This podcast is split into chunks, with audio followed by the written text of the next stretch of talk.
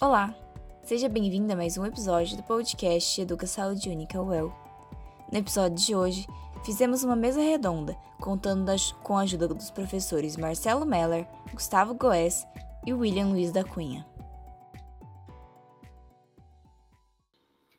Uh, antes da gente começar, né, é, eu vou falar alguns dados aqui que eu levantei a respeito da, dessa, como a gente vai falar de preservação da fauna silvestre, né, principalmente relacionada a atropelamento, tráfico e queimadas, eu trouxe alguns dados só para falar rapidamente, para dar aquela uh, balizada em todo mundo que está assistindo, e aí depois a gente começa então com as questões, né? As questões estão abertas lá no chat do YouTube. É, para quem quiser fazer qualquer questionamento, a gente pega e passa as questões aqui para eles, tá? Então fiquem à vontade. Então, relacionado ao tráfico de animais silvestres no, no Brasil, tem um levantamento da WWF que fala que 38 milhões de animais são retirados do, dos seus habitats no Brasil. 96% deles morrem ou são soltos fora do local, né, do seu habitat adequado, 4% apenas são vendidos. É, o tráfico de animais silvestres ele movimenta 39 bilhões de reais por ano no mundo. É a terceira maior atividade ilícita do mundo.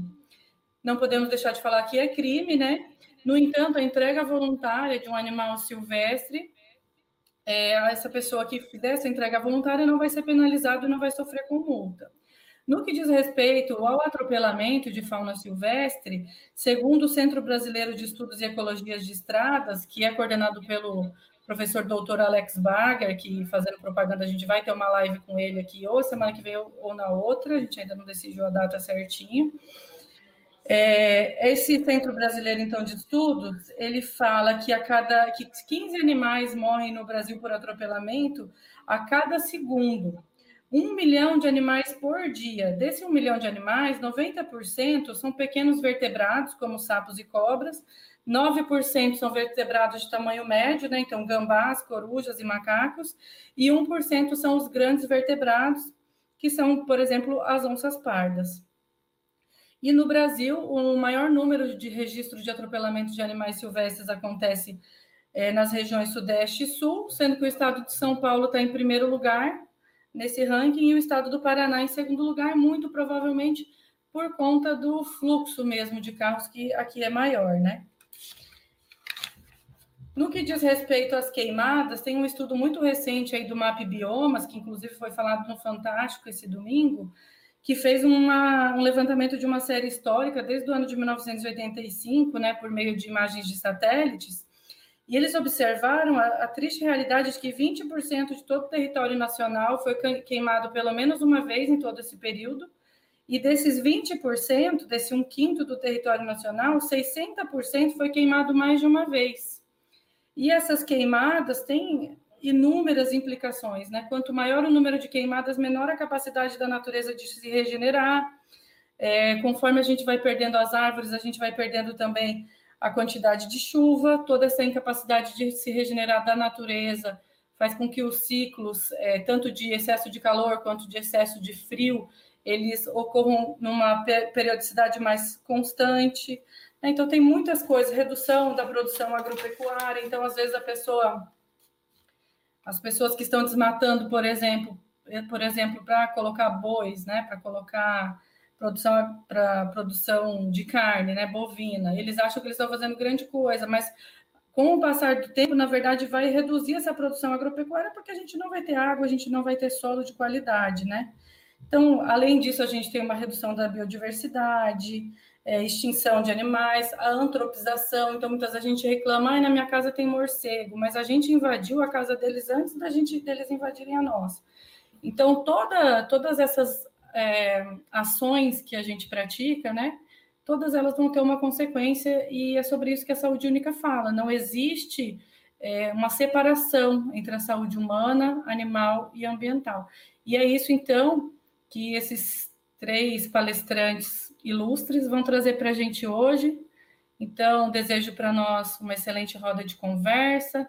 Nesse primeiro momento, gostaria assim que cada um se apresentasse, né, e falasse para o público qual que é a sua experiência com, com a, a, a fauna silvestre, né?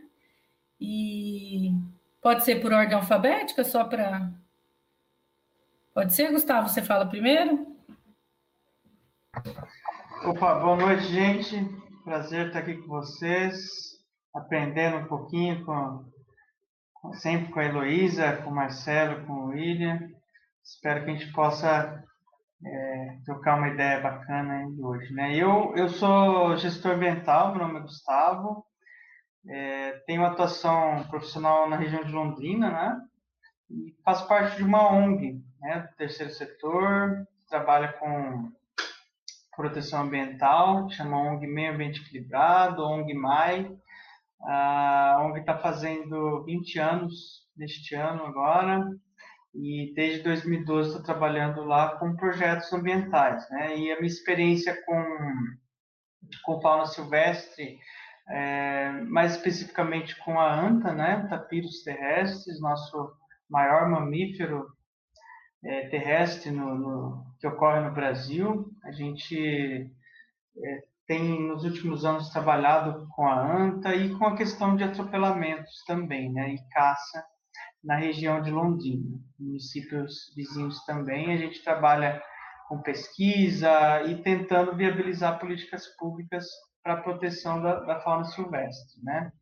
Então, proteção das nossas rodovias, é, medidas contra a caça de animais silvestres e outras estratégias de conservação com a, com a anta e, e outros animais é, silvestres também.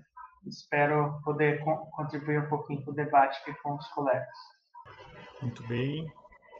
Bom, gente, uma boa noite a todos. Queria também agradecer o convite da professora Heloísa e das meninas que estão organizando, né, nosso backstage aqui, né, com, com, com tudo que está tá sendo mostrado, né, também é, dar boa noite para o William e para o Gustavo, né, é, realmente, assim como o Gustavo falou, desejo que a gente tenha uma, um profícuo debate aqui, uma conversa, né, um assunto que é muito legal, eu sou médico veterinário, sou professor aqui da, da Faculdade Veterinária da URGS, aqui de Porto Alegre. Né? Sou professor de cirurgia, mas uh, desde a graduação já, como muitos alunos, né, a gente uh, tem interesse na área de animais silvestres. Quando cheguei aqui na faculdade, em 2004, uh, o diretor da faculdade pediu que, que eu assumisse, pelo menos, o colaborasse aqui com o dia a dia envolvendo os animais silvestres.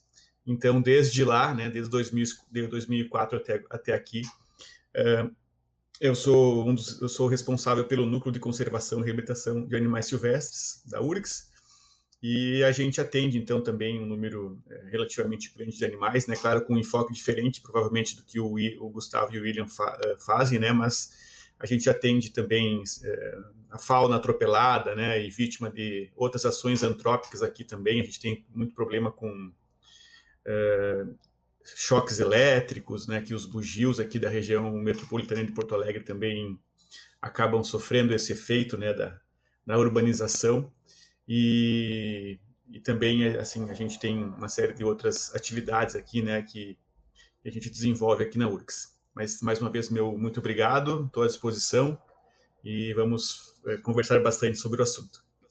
Boa noite a todos. É, eu sou o William. Meu trabalho hoje é mais voltado é, para o CAPS, que é o Centro de Apoio à Fauna Silvestre, fica na Serra do Cadeado.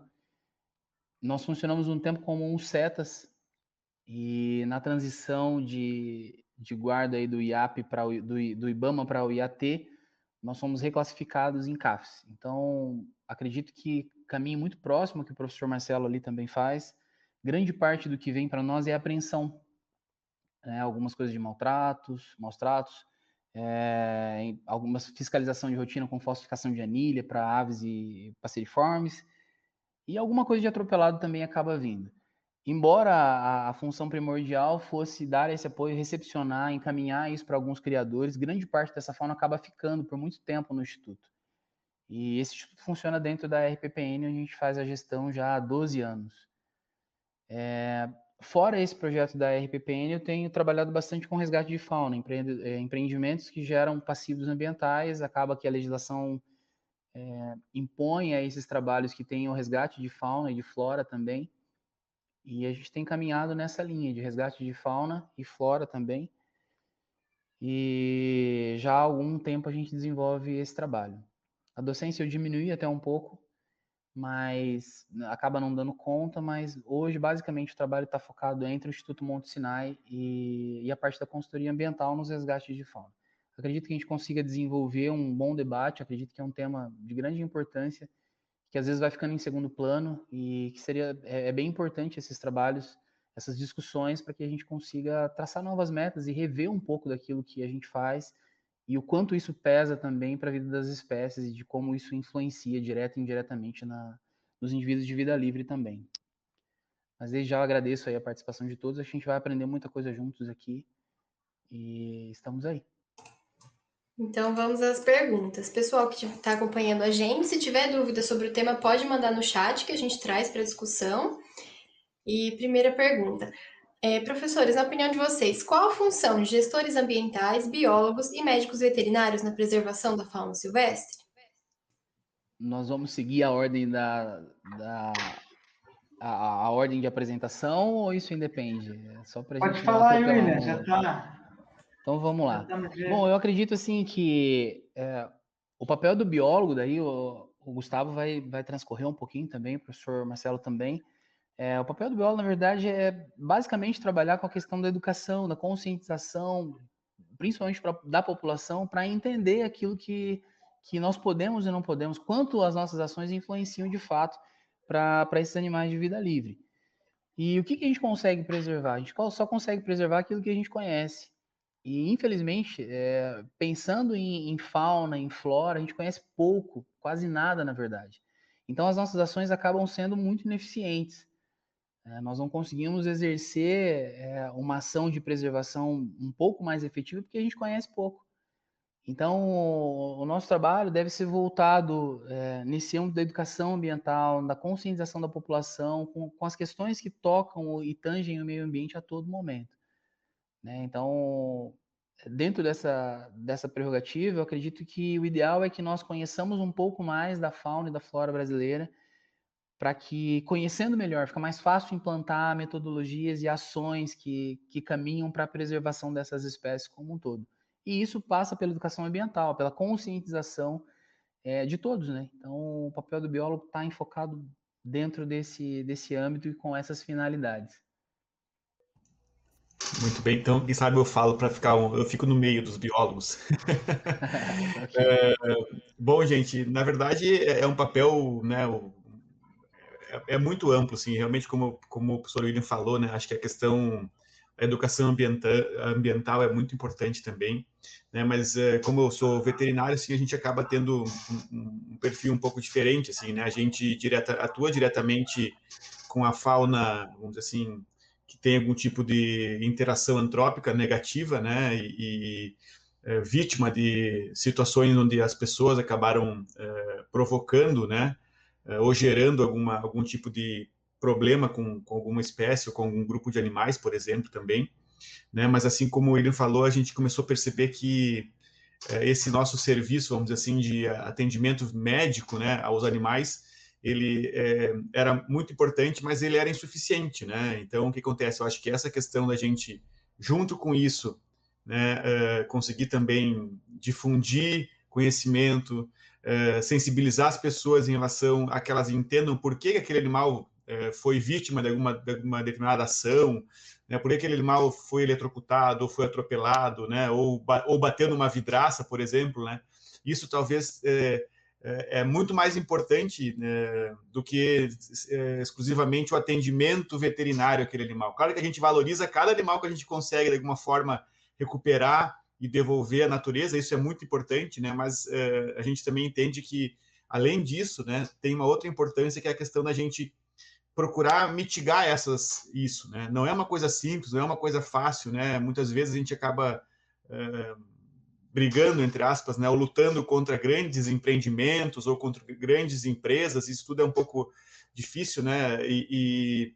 mas é um desafio, assim. Acho que a gente também tem uh, essa essa obrigação de é, difundir conhecimento, formar pessoas, uh, transmitir uh, a informação da forma correta, fazer com que elas entendam e, e procurem identificar o que aconteceu para que aquele animal tenha, tenha sido levado até um centro de, centro de reabilitação, né? E eu acho que esse é o, é o grande papel, assim, porque acho que só assim a gente vai conseguir, talvez, minimizar uh, essas questões e, de alguma forma, trazer algum tipo de benefício assim, mais duradouro, né, para aquele grupo de animais ou e mesmo, obviamente, para a sociedade, assim. Então, acho que esse é o grande é o grande desafio, né? Não é nada fácil, mas é o desafio que a gente tem todos os dias, assim. Eu acho esse é, um, é o nosso papel, assim, que eu vejo.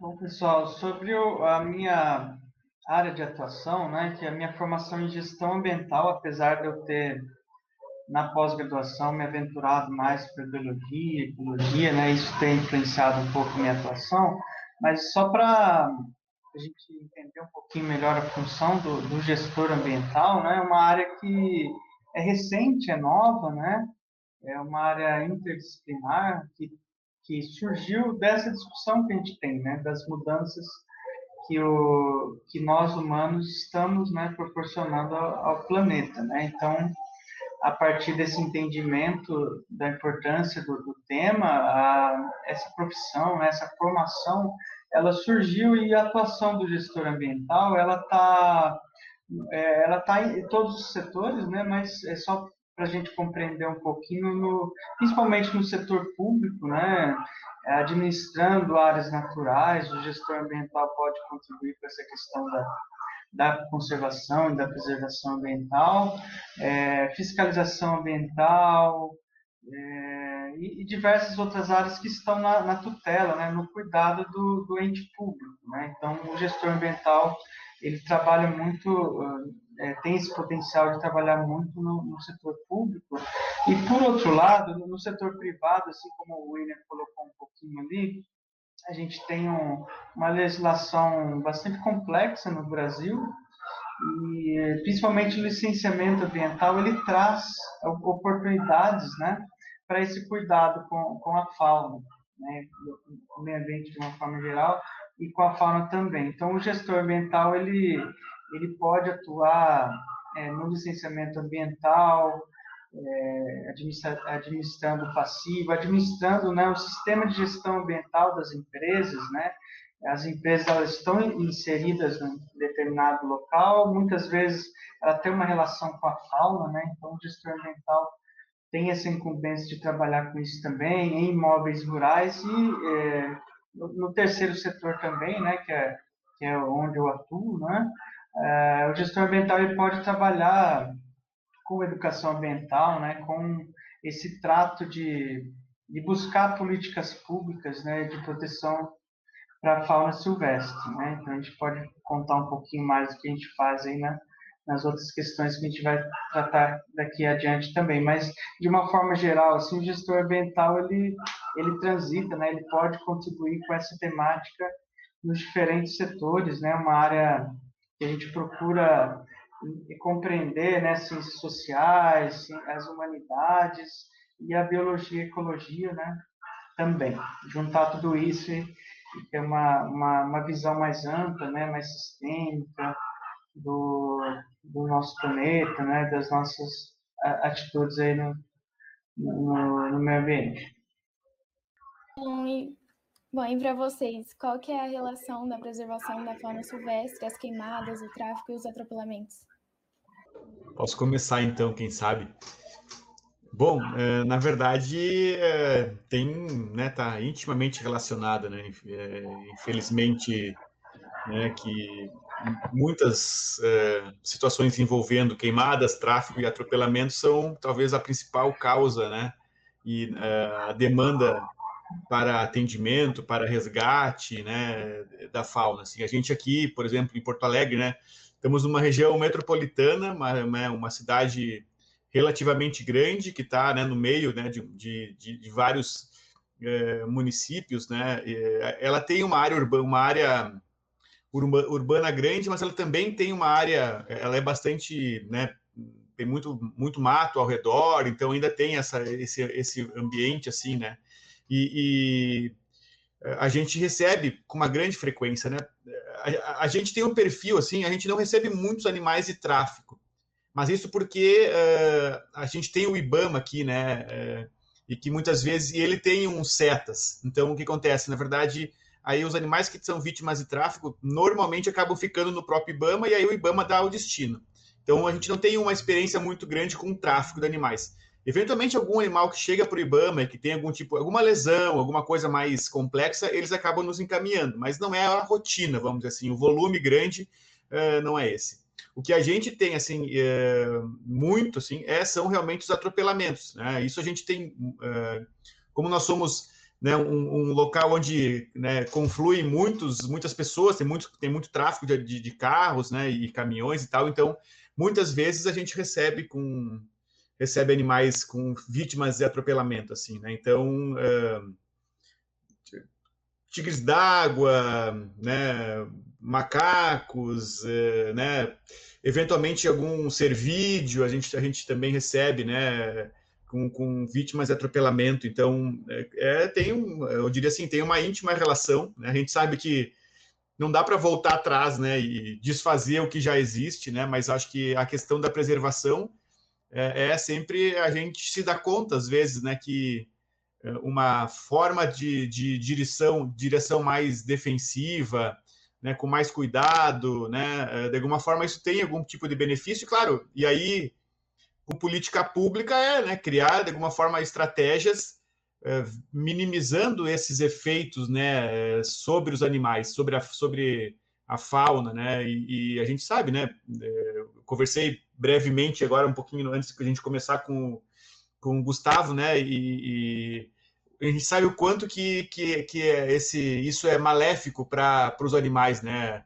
Então, qualquer coisa que a gente conseguir instituir para melhorar e para minimizar, uh, melhorar as medidas em relação ao tráfego e minimizar esse, esse, esse, esse efeito, vai ter um efeito super positivo para os animais e, obviamente, também para a sociedade. Assim, então, acho que isso é, tem uma relação muito, muito próxima e, e é aquilo que eu falei, né? A gente tem que atuar nisso, né? Quando a pessoa nos entrega um tigre d'água que tem uma fratura de casco, né? Ela diz assim, não, eu achei esse, esse, essa, esse tigre d'água é, na, na, beira da estrada com, com isso, né? Talvez a pessoa não consegue nem se dar conta que o que aconteceu é foi que o animal foi, foi atravessar a estrada e foi atropelado, ou seja, então, quando a gente recebe, a gente já diz, não, provavelmente aconteceu foi isso, isso, isso. Então, de alguma forma, a gente está sensibilizando aquelas pessoas em relação a isso, né? E, e, o cuidado que tem que se ter em relação a, essas, a isso. Então, é, é uma questão super importante também. Como o professor Marcelo colocou, é um pouco diferente a nossa realidade quanto CAFES, né? O Instituto Monte Sinai hoje, grande parte do que chega de apreensão é fruto de tráfico ou é, ou foi fruto do tráfico em algum tempo muito próximo. É, os campeões são aves de pequeno porte, infelizmente é o que chega todos os dias. É, muitas vezes, alguns indivíduos estão com as licenças vigentes, o cara tá com o licenciamento dele ok, para renovação de patel, para a diversidade genética do patel que ele já tem instalado, ele recorre à fauna silvestre. Então ele acaba comprando o um animal para tentar esquentar, ele vai tentar botar uma anilha, e às vezes acaba acontecendo da fiscalização no momento da vistoria ou por denúncia, seja lá por que forma eles acabam chegando nesses, é, nesses criadores, nesses indivíduos que acabam mantendo fauna silvestre em casa. É, às vezes acaba acontecendo do cara apreender uma série de espécies que estavam legalizadas, estavam todas ok, por conta de uma, duas, três anilhas falsificadas. E isso gera um processo, às vezes levam anos até que esses animais voltem para os indivíduos de origem ou para que o, os processos finalizem e você possa tentar fazer qualquer tipo de trabalho de reintrodução. A gente sabe bem que quanto mais tempo esse animal fica confinado, maior a dificuldade e menor a probabilidade que ele volte a ser um animal de vida livre. É, é quase que improvável que isso aconteça com sucesso. Então, diferente um pouquinho do caso que o professor Marcelo acabou de expor, para nós lá, os campeões são os frutos de tráfico é, nós acabamos não recebendo muita coisa de queimados. Né? Uma vez ou outra acontece aí, e vem muito aí das regiões com cana-de-açúcar. Então, já passou por aqui alguns é, felinos que acabam ficando confinado em meio às ações de fogo para o corte, e aí visando o corte. E aí acabam vindo queimados e aí a gente acaba encaminhando para tratamento. Nem sempre nós temos um atendimento adequado veterinário no Instituto Monte Sinai. É, um pouco mais adiante eu vou explicar um pouquinho mais como funciona a RPPN, de onde vêm os recursos para manutenção, e aí eu explico um pouquinho melhor do porquê a gente acaba não tendo é, uma estrutura veterinária mais adequada para esse tipo de atendimento. É, fato é que acontece, chegam indivíduos com alguma frequência fruto desse tipo de ação que são as queimadas. Atropelamentos também chegam algumas coisas, mas a gente acaba não, não mantendo aqui. A gente recebe e já encaminha é, hoje a Unifil acaba recebendo mais esses animais, até por conta da estrutura e da, é, de todo o aparato que, que é propiciado para que esses, esses, bichos tenham alguma, alguma possibilidade de, de cura. Né? É, e com relação a essa, a essa proximidade ou a relação propriamente dita da preservação, eu acho que tudo isso está muito amarrado. Né? Quando a gente consegue instituir uma boa preservação, quando a gente conhece bem aquilo que a gente está tentando preservar, é, as queimadas que não são acidentais, né, grande parte delas, as que são criminosas, são evitadas, acaba não acontecendo. Então você tem um efeito é, dominó que não é disparado. Então é tudo muito íntimo essa questão. Os atropelamentos acabam acontecendo por N fatores, né? A gente tem que lembrar que essas rodovias hoje dividem maciços florestais. É, o nosso desenvolvimento acaba custando caro. Né? O nosso modelo de desenvolvimento custa caro para alguém. E essas espécies acabam pagando preço. É, na verdade, nós criamos corredores que dividem espécies, que dividem populações e são barreiras para algumas espécies quase que intransponíveis. E quando elas vão tentar, os atropelamentos vão acontecer. Claro que tem pontos que são mais críticos, outros não. A gente vem, é, como a gente presta alguns tipos de consultoria, algumas empresas, alguns estados estão muito à frente. O estado de São Paulo, é, nas últimas obras que nós participamos de resgate de fauna, os atravessadores estão ficando com uma cara um pouco mais natural, estão fazendo atravessadores é, pela parte superior, ou seja, não, não mais cavados, o animal já não fica confinado num túnel para passar. É, é, claro que isso é pouco ainda. Né? O modelo, a maneira como isso vem sendo feito e a frequência ainda é muito baixa. Os órgãos ambientais acabam, é, de alguma forma, conseguindo algumas vezes que nesses empreendimentos as ações que minimizem os atropelamentos, principalmente os atropelamentos, é, elas acabam conseguindo que algumas, alguns empreendimentos desses façam do jeito certo. Não existe um jeito perfeito, isso é, é fato. Mas existem maneiras que minimizam o risco de atropelamento, que dificultam um pouco mais a vida desse animal, um pouco menos a vida desse animal, que precisa, às vezes, é, deslocar de uma área para outra. Né? Então, voltando a essa questão, é, é, tudo muito junto, né? A questão da preservação, quando a gente consegue preservar, a gente acaba tendo um nível de conscientização maior. Claro que algumas queimadas, né, nada tem a ver com a ação do homem, mas grande parte delas tem. E são desastrosas. Né? E com relação a isso, a gente também tem que pensar que animal fugindo de fogo também é atropelado, que ele vai tentar sair. Os que conseguem vão tentar sair. Os que não conseguem vão se abrigar embaixo de algumas árvores, tentando né, diminuir a pressão de calor que eles acabam sentindo, e aí são engolidos pelo fogo e, e não tem muito o que fazer. Mas está intimamente ligado. Eu acredito que essa, essa onda ou esse modelo de preservação que a gente sonha está um pouco longe de acontecer, mas a conscientização vem vindo. Né? Vagarosamente ela vem sendo, vem sendo é, bem aceita pela população. É claro que não, não são todos, mas uma vez que ela entrar, mesmo que de pouquinho, a gente vai conseguir ir mudando muita coisa com relação à preservação de espécies. Sem dúvida, nessa toada aí do, do William, né, é um processo, né? Nós estamos conhecendo melhor nossas estradas.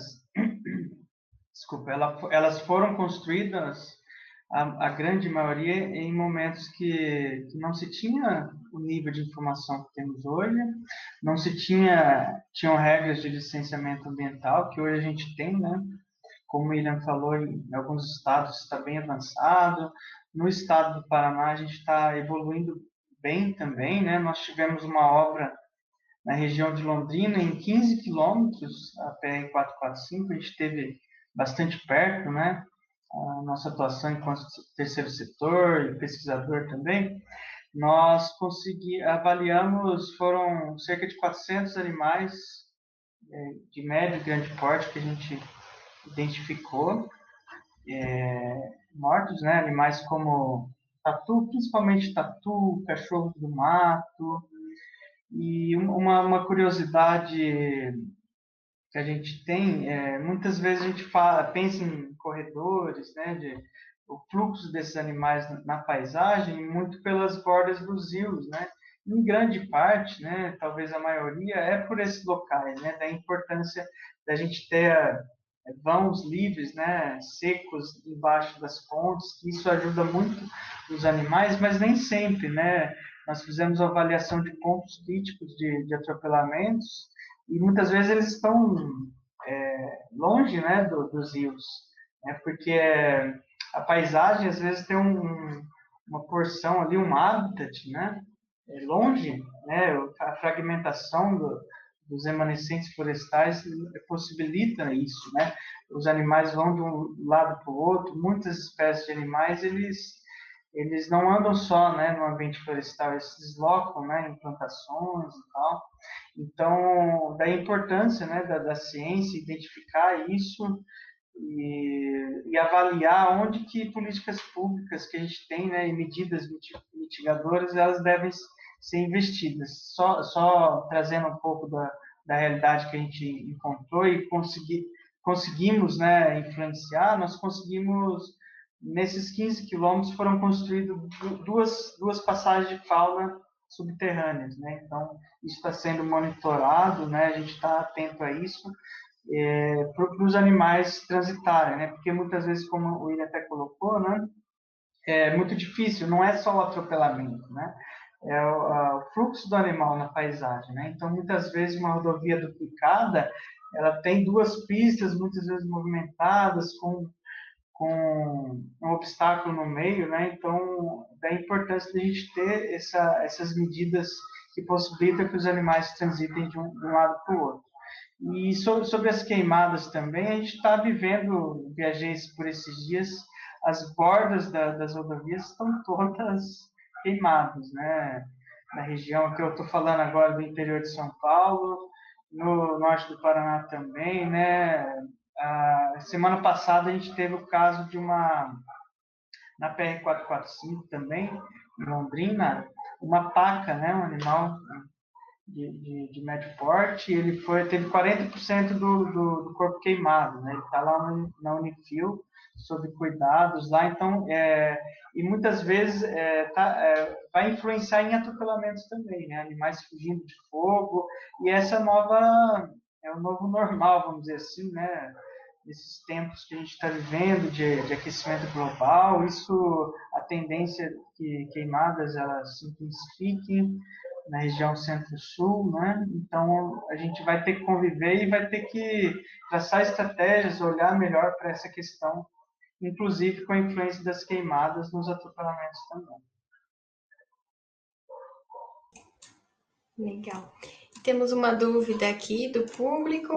O Vitor perguntou: como identificar? Acredito que né, essa pergunta seja mais para o professor Marcelo. Como identificar casos de hemorragia interna e quais os primeiros socorros que o leigo pode proceder até conseguir o atendimento? E até eu queria emendar uma pergunta minha, também para o professor Marcelo: como funciona um centro de atendimento emergenciais para silvestres e qual o destino deles depois de todo esse atendimento? Muito bem. Vamos lá. Primeira pergunta em relação à questão mais específica, né, numa hemorragia ou uma situação do animal mais criticamente né, eh, machucado, alguma coisa assim, né?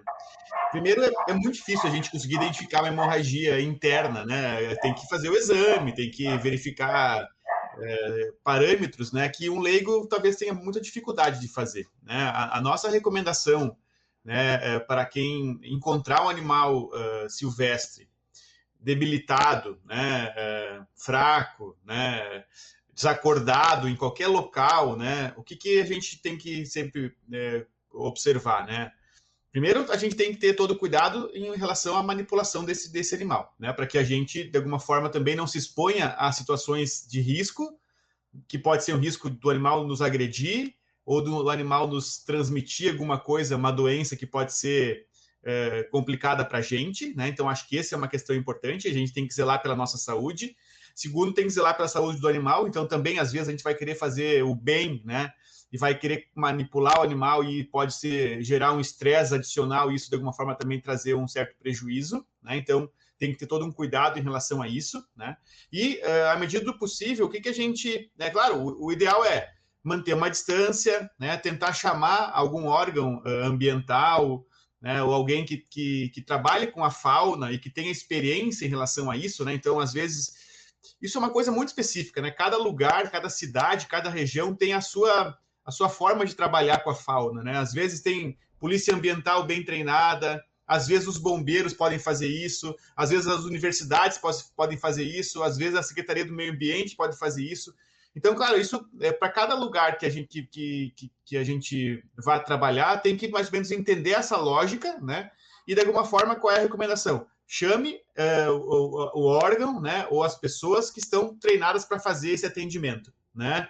Uh, e aí, de alguma forma, uh, provavelmente o animal vai ser atendido e, e vai receber os cuidados uh, corretos para que ele seja levado e conduzido com o máximo de segurança para um local para poder ser, ser recuperado, se assim for possível. Tá? Então, acho que essa é a grande, a grande questão assim, que a gente sempre tem que cuidar. e em relação à questão do centro de atendimento emergencial, na verdade, isso é uma categoria que existe no Rio Grande do Sul. Tá? O que acontece? A gente existe desde 2004, tá? E a gente, entre aspas, existia por muito tempo eh, na clandestinidade, vamos dizer assim, em relação a reconhecimento das estruturas oficiais em relação ao que nós fazíamos, né? né? Óbvio que nós eh, éramos, entre aspas, clandestinos, eh, mas clandestinos do bem, tá? O que eu quero dizer com isso? A gente fazia o atendimento, a gente recebia os animais, a gente faz, faz os, fazia os cuidados, né, de uma maneira informal, né, uh, porque é, é, assim que a imensa maioria dos locais, que, dos hospitais e das clínicas veterinárias que atendem uh, silvestres no Brasil funcionam, né, é mais com uma boa vontade da equipe do que qualquer outra coisa, tá? Então, assim que a gente nasceu, para tentar, de alguma forma, dar um retorno para a sociedade uh, em relação àqueles conflitos que aconteciam, né? E claro, como nós somos uma universidade, né, eu tenho uma outra visão, uma outra visão que é o quê? Formar as pessoas, né? É, todos aqueles animais que chegavam para a gente, eles estavam ali também para que os nossos alunos pudessem é, aprender com eles, né? É, óbvio que sempre dentro do rigor da ética é, profissional e tal. É, e aí, o que aconteceu? Aí, aos poucos, a gente foi se conversando com a Secretaria do Meio Ambiente, com o IBAMA, e aí, então, a gente, a Secretaria do Meio Ambiente do Estado do Rio Grande do Sul, criou essa categoria que é um centro de atendimento emergencial. Nós não somos um CETA, nós não somos, uh, não, não temos essa, essa característica, né? Porque nós não temos uma estrutura completa para a gente poder ser chamado dessa forma. Então, o que, que, que, o que, que a Secretaria do Meio Ambiente fez? Não, então vocês vão ser um centro de atendimento emergencial, como o nome já fala, nós atendemos de maneira emergencial aos animais que são uh, levados até a gente. Então, a gente dá os primeiros socorros, a gente faz cirurgia, a gente faz raio-x, a gente faz endoscopia, a gente faz tudo. E depois, uh, o passo seguinte, que é o que uh, foi pedido, perguntado, qual é o destino dos animais? quem dá é a SEMA, é a, é a Secretaria do Meio Ambiente do Estado do Rio Grande do Sul. A gente fala assim, olha, esse animal tem condições clínicas, tem condições ambientais, tem condições de, de comportamento de provavelmente ser solto. Né? Daí a, a SEMA dá o encaminhamento em relação à soltura. Ó, esse animal não tem condições de ser solto, né? Ele, ele tem uma lesão grave, não vai voar, não vai caminhar bem e tal. E daí, o que é possível, a gente muitas vezes acaba encaminhando esses animais para mantenedor de fauna, né? Então, que a gente tem aqui, e aí eles recebem os animais e eles acabam ficando né, nesses locais uh, pra, né, pelo, pelo resto da vida, porque eles não podem ser, ser soltos. Outros animais acabam tendo que ser submetidos à eutanásia. Né? O animal que está mutilado, que tem uma série de coisas, também tem essa, essa questão que é uma questão delicada, sensível, né, controversa, mas que muitas vezes acaba tendo que ser necessário também. E os animais que morrem, né, uh, tem um outro fim, né, que é a questão da ciência, né, a evolução da ciência, o conhecimento, o aprendizado, né, as teses, dissertações, trabalhos, artigos que são produzidos a partir deles também. E também vão agregar conhecimento para as pessoas, para a sociedade e para todos nós. Então, uh, eu vejo assim dessa forma, né? E por isso que, por isso que então, brevemente, né, a, a gente tem essas características assim. Uh, procuramos de alguma forma aproveitar ao máximo os nossos animais, né? Obviamente a prioridade sempre é, salvo, é procurar salvá-los, né? Para de alguma forma poder re reabilitá-los e soltá-los quando isso for possível. E, e, eu entendo que isso também é bem controverso, bem crítico, é bem complicado, assim, né? Mas como a gente atende animais um, que são vítimas de, de, muitas vezes de acidente, né? Os animais são aqueles animais que têm um comportamento acelvajado, né? Então, quer dizer, é diferente talvez do animal que é vítima de tráfico, né? Esse animal já te, perdeu totalmente o, o instinto, o comportamento. Então, esse realmente é muito mais difícil, o desafio é muito maior a gente poder fazer algum tipo de soltura. Não é impossível, né? Na verdade, é possível, mas tem todo um, um trabalho muito mais pesado, né?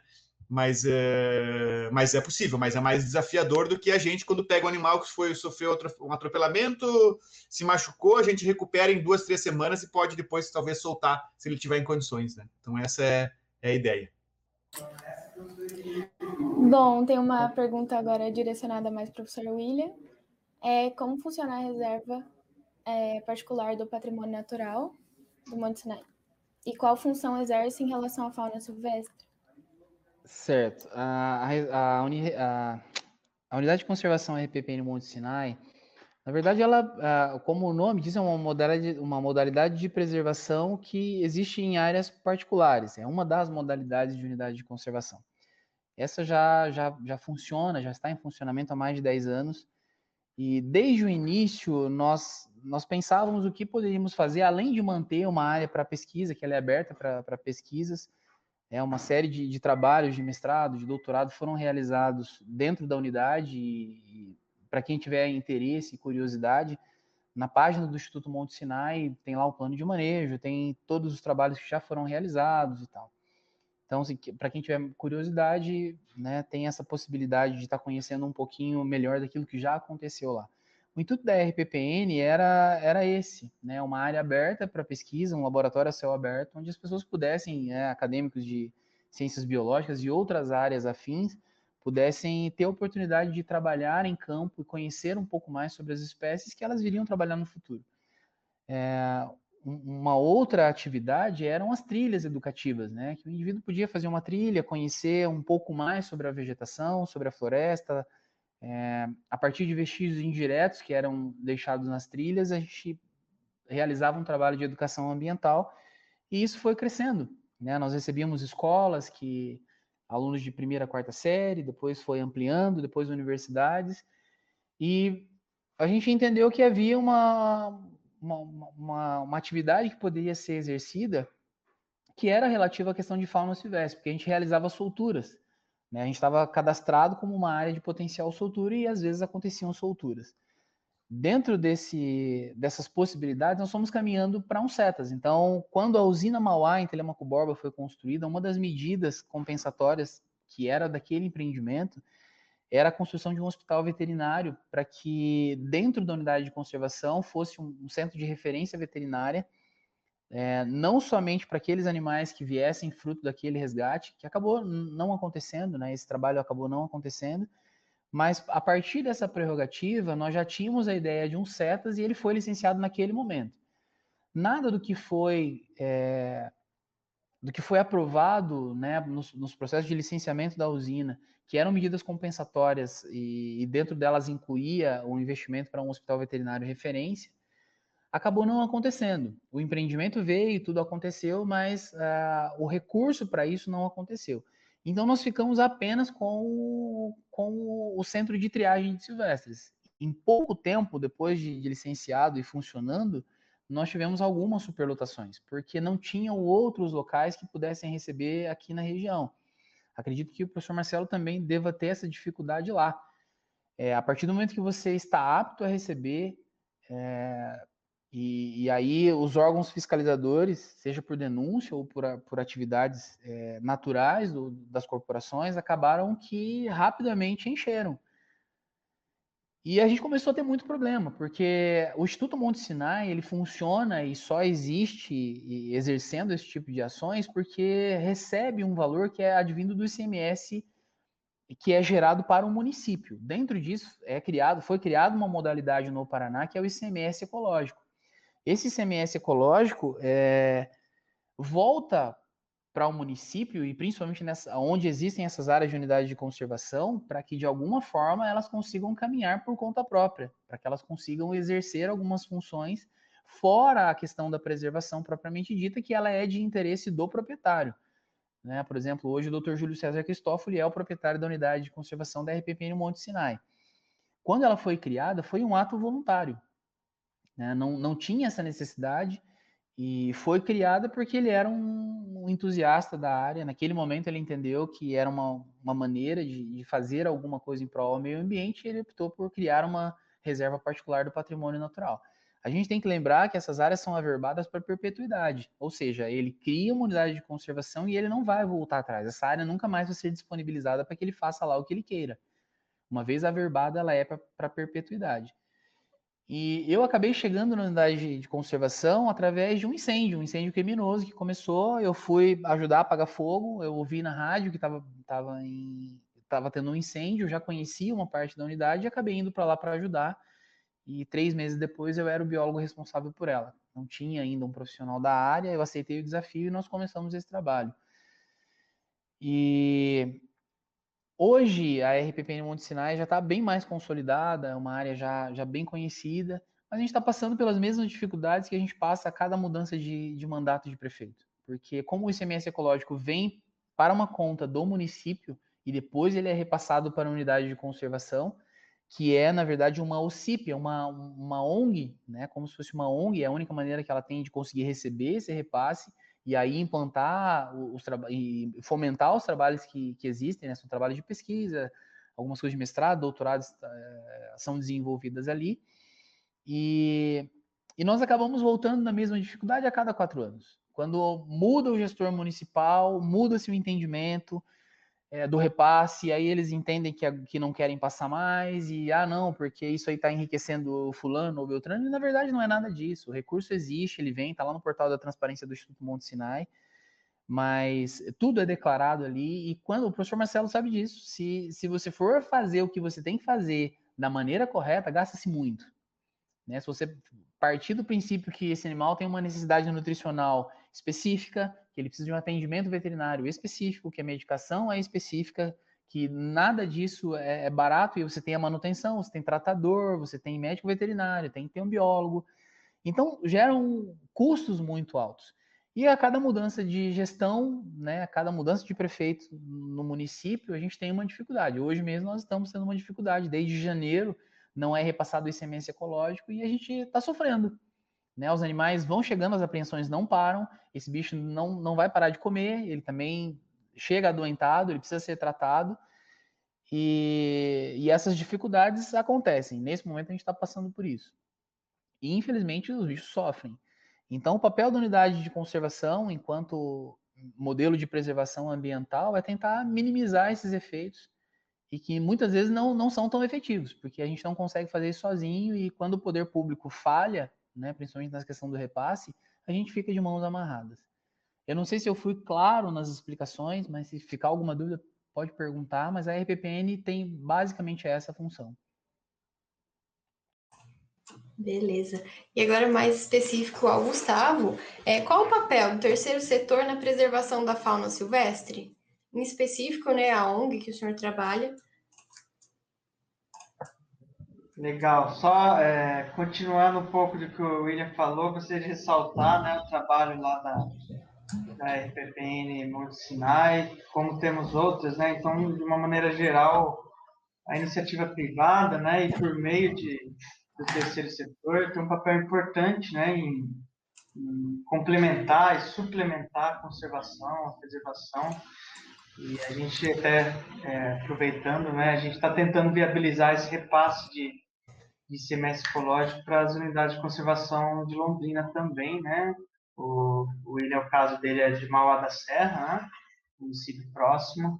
É uma modalidade muito interessante, né? Então, o município deve, né? Lamento esse, esse atraso aí, mas é muito bacana quando acontece, né? E o caso deles lá é de bastante sucesso, que isso pode dar certo, né? No caso, então, é, o terceiro setor ele pode atuar dessa forma, né, contribuindo com o proprietário de terra e viabilizar RPPNs, né, auxiliar na gestão dessas áreas, e de uma forma, é, varia muito a atuação do terceiro setor. Né? Então, varia muito de acordo com a sociedade local, o, quais são as demandas, né?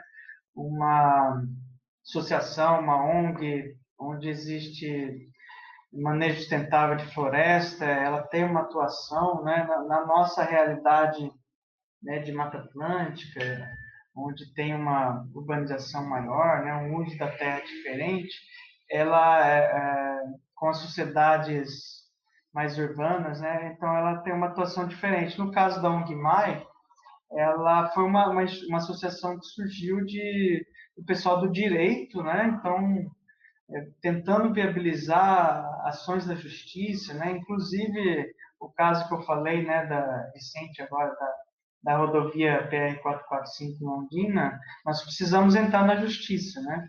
Então, quem quer se aventurar né, na área do terceiro setor, é muito, é muito importante estar próximo de advogados, assim, né? Que a gente, eles têm um papel importantíssimo é, indiretamente, assim, para a conservação da natureza, né? Então, nós conseguimos, né, com a atuação de mobilização, né? O terceiro setor ele tem um tem uma possibilidade muito interessante de mobilização, né, de estar tá trabalhando com iniciativa privada, com o poder público e tentando viabilizar né, essa proteção ambiental. Então, nós conseguimos garantir essa proteção, né, as passagens de fauna, sinalização, cercamento, tudo isso vai possibilitar que os animais possam ter esse fluxo, né, e que diminua, diminua bastante. A gente vai acompanhar isso, né? Esses dados de atropelamento, né? A gente espera que esse esforço que a gente teve, a gente consiga bons resultados, né? Uma outra, alguns outros exemplos, né, de ações que a gente tem também, como eu falei no início, a gente trabalha bastante com, com a ANTA, né? Então, de acordo com as pesquisas que a gente tem dentro da universidade, nossas também, a gente está tentando, a gente criou agora uma iniciativa e isso é muito é muito possível por, por, a gente ser ONG, né? A gente ter esse trânsito, a gente ter, ter essa maior liberdade de atuação. A gente foi atrás do, do, poder público, de nível local, né, municipal, de nível estadual e até federal, e cooperativas de agricultores, moradores da área rural. Né? A gente criou uma iniciativa para é, implementar a estratégia de conservação da ANTA. Né? Então, que, que a gente precisa para a ANTA para que, que ela tenha uma viabilidade na região de Londrina. Né? A gente tem, é, nos últimos anos a gente pesquisou bastante onde ela está, né, quais são as ameaças dela. Então a gente trabalhou com as rodovias, né, identificando onde é um ponto crítico de atropelamento, inclusive para ANTA, e o que, que a gente pode fazer ali. Então a gente auxilia o poder público a, a, ao que fazer ali. Né? Então é, cercamento, por tipo de cercamento, então a gente auxilia, porque muitas vezes os órgãos ambientais eles têm uma grande dificuldade né, em trabalhar em, em nível muito específico. Né? Então, esse, essa questão de atropelamento, outra questão, a, as, a atividade de caça ilícita, né? a gente tem, tem percebido um aumento né, de atividade de caça nos últimos anos por conta de caçadores de javali, né? Então, as informações que a gente tem é que o pessoal da cidade está vindo muito para é, caçar na zona rural, né? nas florestas, e muitas fontes que a gente ouve né? de que caçam animais silvestres também, ca caçam anta também. Né? Então, a gente trabalha com estratégias em como, como trabalhar com isso, né? sensibilização com esse pessoal, né? uso do comando e controle, por que não, né? Então, Ministério Público, Polícia, Polícia Ambiental, né? A gente trabalha é, junto com, com essas, esses órgãos, né? E outras estratégias de, de, ampliação de áreas protegidas, né? A gente, os nossos estudos possibilitam onde é, é mais interessante investir, né? Então, atualmente, por exemplo, a gente está com uma iniciativa para que a prefeitura de Londrina crie uma nova unidade de conservação dentro de Londrina, né?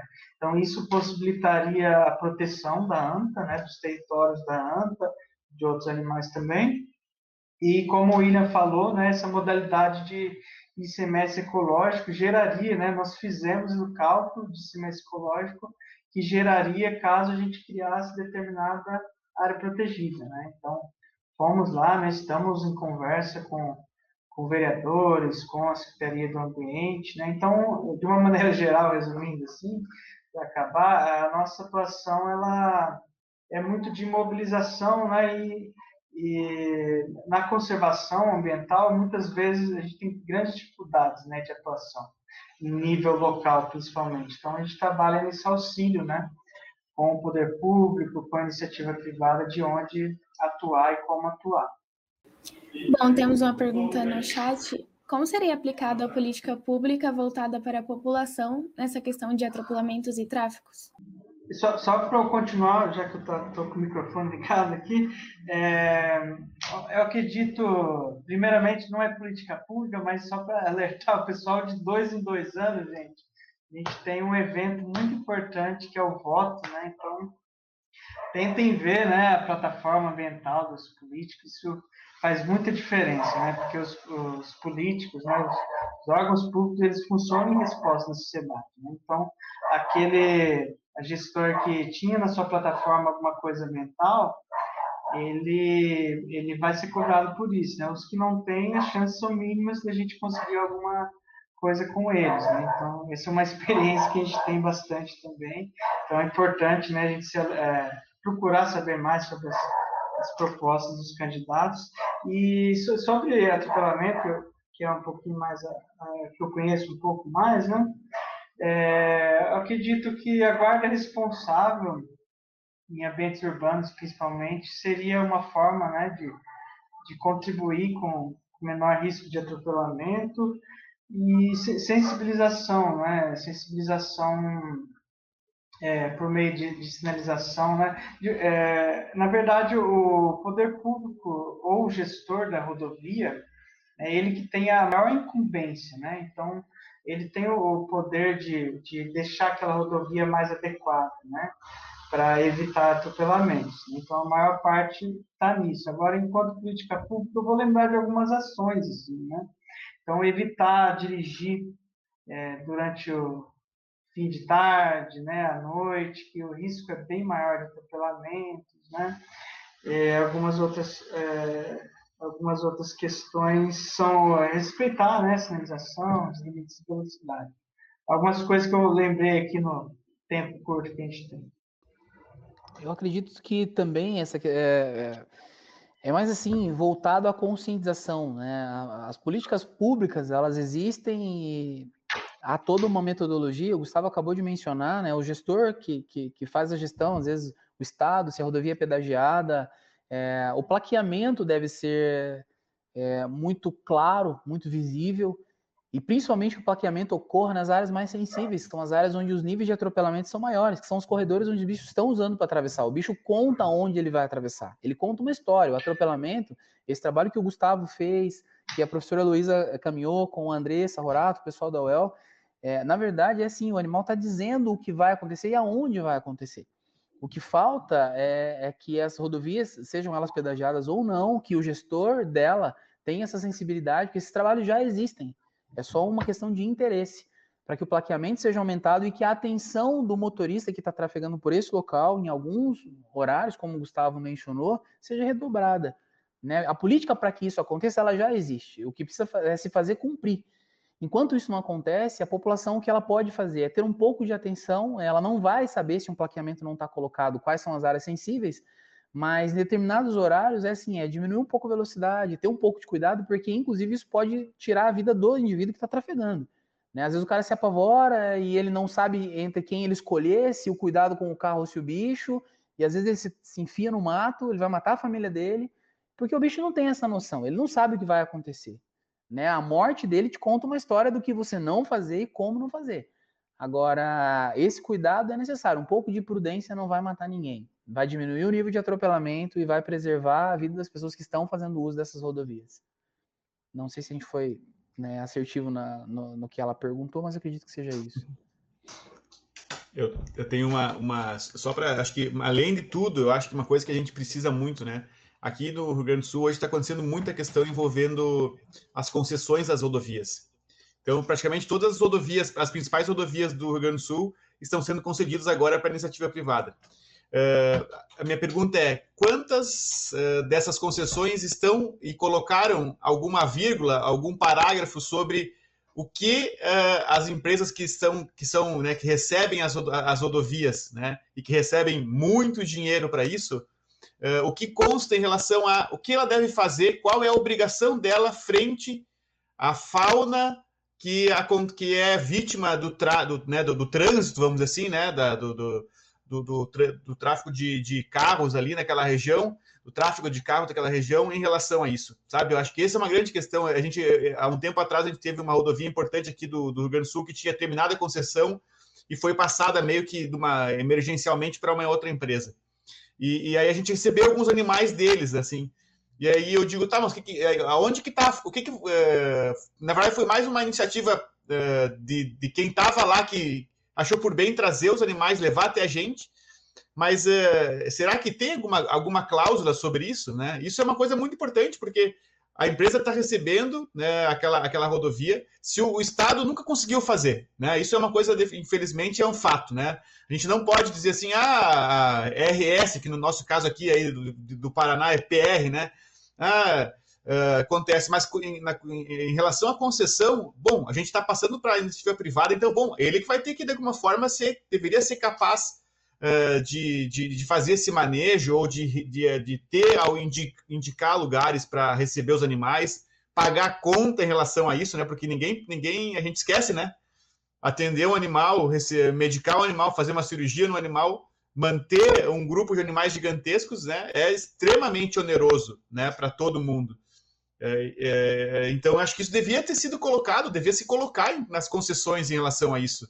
É a, eu diria assim, ó, é a única chance de que é, isso pudesse dar certo seria dessa forma. Ah, não sei se iria dar certo, mas era uma, alguma chance de dar certo. E, infelizmente, é, é bem provável que não conste nada sobre isso. Ou seja, é óbvio que a empresa é, muito muito provavelmente não vai atuar em relação a essa questão, e é uma questão super importante, né? E que finaliza tudo que foi falado antes, né? As questões individuais, as questões né, de quem, quem é o motorista, da, da construção da rodovia, mas também tem a questão que vai acontecer. É, é, a gente quer minimizar ao máximo, mas, mas tem essa situação que vai acontecer um acidente, né, um animal ser atropelado, ele vai precisar de cuidado. Eu acho que o que acontece hoje, infelizmente, o animal fica lá jogado até alguém achar ou o bicho morrer de fome, de sede ou de, né, por, tá, ser, por ter sido machucado brutalmente por um atropelamento, por exemplo. Só, só para complementar Marcelo trouxe, né, a gente está passando por isso no estado do Paraná, né, uma nova concessão, e eu acredito que isso vai vai estar tá incluído, sabe, Marcelo? Nós temos uma lei, acho que 2020, né, que trata sobre resgate de animais, é, especificamente nessa concessão, e temos normas infralegais né, de, de secretaria, de conselho, que, que regra bem né, essa questão. Então, acredito que se não, é, se não tiver, daí a gente tem é, questões legais a, a, a buscar depois também. Que legal, muito bom, muito bom, Gustavo. Legal, e vamos então à última pergunta Quais os principais desafios para a preservação da fauna silvestre e como isso impacta na saúde única, que é a junção né, da ambiental, da animal, da humana? Acho que para todo mundo essa, mas geral. Tem que dar umas três horas para cada um falar aqui, porque essa pergunta. Não, tô brincando. Bom, posso começar aqui, na verdade. Acho que o desafio é enorme, né? É é, muito amplo, assim, né? Mas eu acho que a questão que a gente tem é, é a questão de construir uma sociedade melhor, né? Eu, eu sempre brinco assim, eu quero que os meus filhos sejam muito melhores do que eu, né? E os meus netos sejam muito melhores que os meus filhos, porque tipo, se a gente conseguir ter uma ter gerações que, que nos sucedem e que são mais ecologicamente engajadas, que são mais preocupadas com isso, né? é, de alguma forma a gente vai, vai é, conseguir ter toda essa questão do, na, na preservação na, do ecossistema como um todo, né? não só da fauna em si. Né? E, e, claro que isso de alguma forma vai repercutir se a gente evoluir como, como sociedade, vai evoluir positivamente em relação à saúde única, né? Agora, se a gente tiver retrocessos, isso né, vai impactar nas próximas gerações, na gente mesmo, né? E isso de alguma forma também vai ter um, vai, vai gerar um prejuízo enorme. Então, o nosso desafio é responder às demandas, mas acho que o mais importante, na minha opinião, sempre é tentar formar uh, novas gerações mais engajadas, né? Acho que nós somos um pouco fruto disso, né? assim, eu, lembro, né, do, meu pai até não era muito disso, assim, mas a questão de caça, sabe, tipo, um comportamento é, em relação a isso, tipo, eu, eu cheguei, né, é, quando eu era guri, né, piá aqui no Rio Grande do Sul, a, a, a, ter estilingue, né, a gente chamava de bodoque, então, assim, tipo, é um, é um, é, fazia parte, era, era um comportamento que a gente tinha, mas hoje, tipo, já os meus filhos se eu falar isso, eles eh, vão ficar muito bravos comigo, né? Que em relação a esse tipo de comportamento. Então, acho que de alguma forma tem essa, essa tem, temos essa, essa evolução assim como sociedade, assim, né? Claro que tem coisas que são muito mais macro, né? Muito mais desafiadoras, assim. Mas acho que se a gente buscar isso, uh, a gente vai ter uma, uma, um, uma sociedade melhor, assim, que ecologicamente mais uh, engajada, assim. Acho que isso é, é um é, um, é, uma, é uma, grande, uma grande questão, assim. Vou interromper um pouquinho, gente, só para falar para a gente ser breve, que o professor Gustavo ele precisa sair, então só para falar para a gente finalizar rapidinho. Eu acredito que o professor Marcelo acabou dizendo tudo, né? Eu acredito que é, os impactos são gigantescos e o que se busca, na verdade, é o equilíbrio. A gente precisa ter um equilíbrio é, aprendeu a respeitar um pouquinho mais. Eu acho que o nosso direito, enquanto seres humanos, ele vai terminando enquanto de outras espécies de, de coexistirem também existe. E eu acho que tudo isso permeia a questão da, da nossa maturidade enquanto entendimento de, de conviver bem. A gente precisa desse equilíbrio para que a gente é, não acabe com um pouco mais daquilo que a gente já, já destruiu bastante. Né? Então, eu, eu, faço das palavras do professor Marcelo a minha complementação, acredito que seja bem isso. Acho que o equilíbrio que nós precisamos é a conscientização e atingir o equilíbrio. É o ponto-chave para que nós minimizemos todos esses impactos da perda de, da biodiversidade e, em consequência, todas as prerrogativas que acompanham. Legal, gente. Só é infelizmente a gente não tem, né, essas novas gerações, a gente não tem esse tempo, né, gostaria de, de, de, de trabalhar com mais calma, mas a gente tem, teve PCC, um relatório apresentado na segunda-feira passada, né, que nos deu um alerta vermelho, né, então as mudanças climáticas elas estão aí acontecendo já há algum tempo e vão se intensificar ainda mais, né, então os desafios são muito maiores agora que, que a gente tem, né? Então, a RPPN do, que, o, que o William trabalha ali, as espécies que estão lá, é, a gente vai ter uma alteração, né, de, das condições climáticas ali. Então, a gente tem que pensar muito mais na paisagem atualmente, né? No entorno desses ambientes, né? Então, aí o nosso desafio, né? A gente está na década agora da restauração, né? Então, nós precisamos é, plantar muita árvore, recuperar muitos ambientes para que os, o, a fauna né, tenha condições de encontrar, né, tenha menor dificuldade de, se adaptar a novos ambientes, porque vai haver migração, né, vai ter que haver uma adaptação ou a gente vai perder muito mais ainda do que a gente já tem, né? Então, só para fechar assim, uma preocupação que eu tenho enquanto saúde única, assim, né, grande é a relação com o javali, né? Esses porcos assovajados, é, tem muita gente, é, cachorro, ca é, ajudando na caça, né? Então, esses animais eles estão ali no, é, próximo de muita gente, próximo da, da fauna silvestre, né? Então, esse contato, tal, essa mistura, né? Essa esquizofrenia, então, não vejo com muito bons olhos, com muita preocupação, né? Vocês compreendem esse cenário bem melhor do que eu, né? Então, mas é um, é um cenário muito preocupante, né, que a gente tem. Gostaria de, de terminar com essa, com essa reflexão. É, no, no Educa Saúde, a gente vai ter esse mês ainda conteúdo a respeito dessas espécies invasoras, né? É, falando exatamente disso, muitas vezes as pessoas compram animais exóticos, né, animais que não são da fauna brasileira para ser pet, não tem estrutura nem financeira, nem infraestrutura de local mesmo para esses animais ficarem, acabam é, colocando esses animais no ambiente. A gente viu aí o javali, o problema que já causou, e outras espécies exóticas podem causar problemas similares, né? É, pessoal, então a gente tem que interromper por aqui, né? A gente tinha outras perguntas. Infelizmente, a gente não vai conseguir responder todas, né? Mas já estamos aí com uma hora e vinte, vocês também já devem estar cansados. Só gostaria de pedir, então, é, agradecer né, aos nossos palestrantes, muito obrigada. Obrigada pelas meninas aí do, do grupo 1, do arroba Educa Saúde Única. É, então, pedir para vocês nos seguirem nas nossas redes sociais, vocês entrarem lá no Instagram, é arroba Educa Saúde Única UEL, e lá vai ter o nosso Linktree para o YouTube, para o Facebook e para o Spotify. Então, tudo isso vai ficar no YouTube e também vai virar podcast. Depois a gente vai colocar no Spotify, para quem quiser ouvir tudo isso fazendo faxina, dirigindo. Então, a gente está com essa intenção aí de transformar tudo em podcast na medida do possível que a gente vai tendo tempo, tá?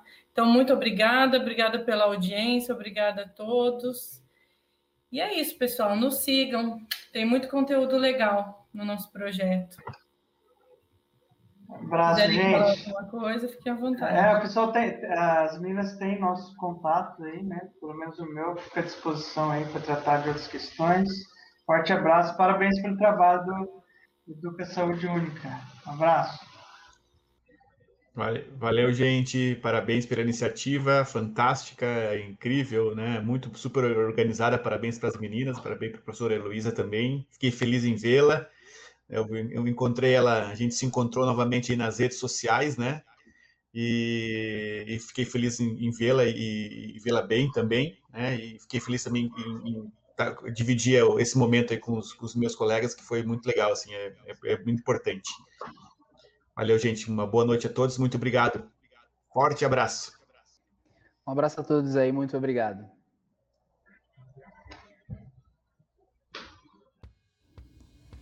E aí, gostou do episódio de hoje? Siga o projeto Educa Saúde Única Well nas nossas redes sociais e fique atento para o próximo episódio do nosso podcast. Muito obrigada pela sua audiência.